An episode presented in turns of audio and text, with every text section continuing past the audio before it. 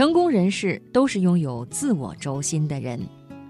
自我轴心这个词看上去挺酷的，其实呢，在周围人的眼中，常常代表了任性、自我、难以协调、不好说话等等。不过，这样的人反而容易获得财富。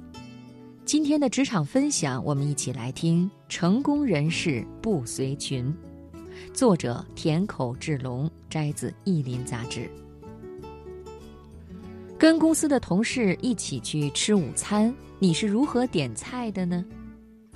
如果你习惯点跟大家一样的食物，那么很遗憾，你很难成为富翁。点菜的时候习惯配合其他人点单的思维方式，也会体现在对商业和人生的思考上面。是一个很大的问题。习惯说跟大家一样随便的人，乍一看配合度很高，实际上是没有自我轴心的表现。没有了自我轴心，就容易跟在别人的后面跑，在投资方面容易失败。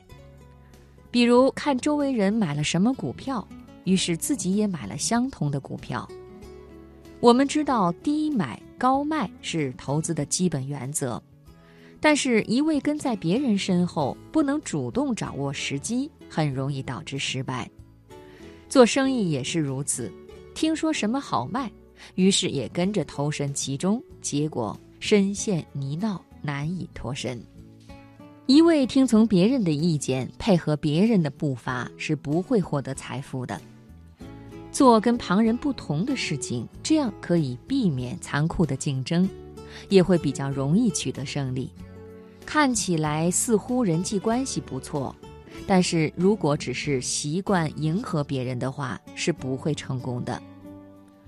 有一个小故事，说六个成功人士相约一起去旅行，开始的时候说好了一起去逛景点，结果没多久就出现了意见分歧。有的人想去有特色的餐厅，有的人想去别的地方玩儿，结果意见不能统一，完全变成了各自的自由旅行。能够成功的人，不仅仅对旅行的目的地和饮食有自己的偏好，在很多方面都有自己的讲究。乍一看不合群，但也因为他与众不同的价值观而容易取得成功。能取得成功的人，在公司里面都不是很好说话的人，所以你可以审视一下自己。如果你在公司里恰恰很好说话，配合度很高，那么你距离成功只会越来越远。平时跟公司的上司和同事一起去吃饭，节假日一起出去玩儿，与同事们的关系融洽，也容易变得懈怠。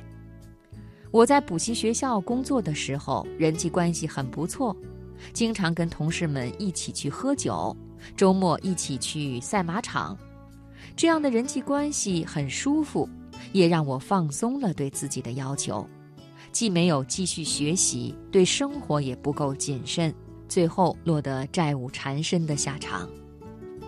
要想取得成功，经营副业的时间和自我投资的时间不可缺少。工作时间之外，跟同事玩乐的时间太多，会挡住通往成功的道路。